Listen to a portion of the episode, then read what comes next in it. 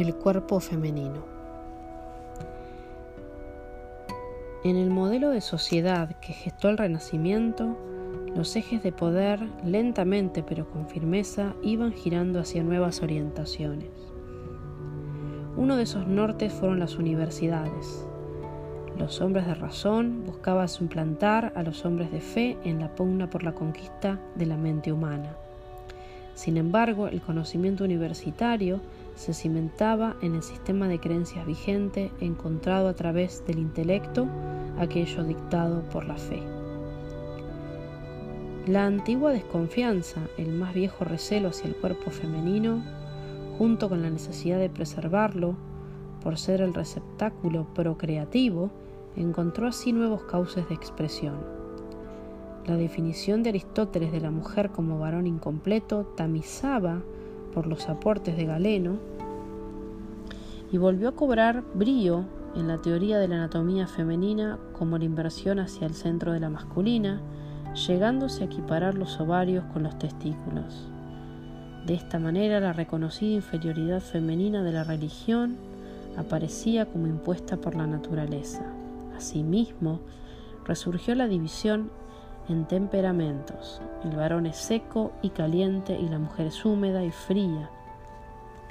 La consecuencia de esto es que los órganos femeninos, al ser fríos, húmedos e internos, arruinan con facilidad el semen masculino, siendo en consecuencia la mujer la responsable de la esterilidad de una pareja.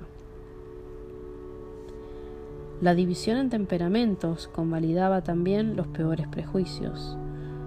Como tal, las servidoras del diablo, según el jurista Bodino, se habían convertido en tales porque al ser muy feas nadie las quería. El médico Louis de Serres sostiene en su libro sobre los impedimentos para la concepción y la esterilidad de las mujeres que en las mujeres feas su carácter huraño las hace más proclives a la esterilidad porque corrompen el temperamento. Tota mulier in útero, había dicho uno de los padres de la Iglesia.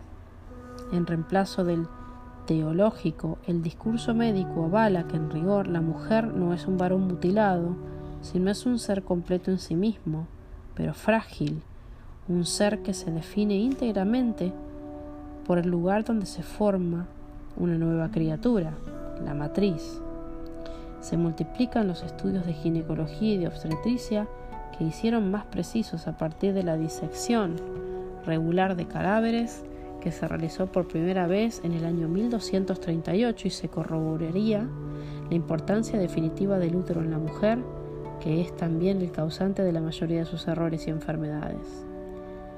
El apetito de este órgano que tiene vida por sí mismo, que exige y se debate en el interior de la mujer como una bestia hambrienta, debe ser duramente encausado por las leyes morales, ya que los vapores que produce llevan al desorden de las costumbres tanto como a la histeria.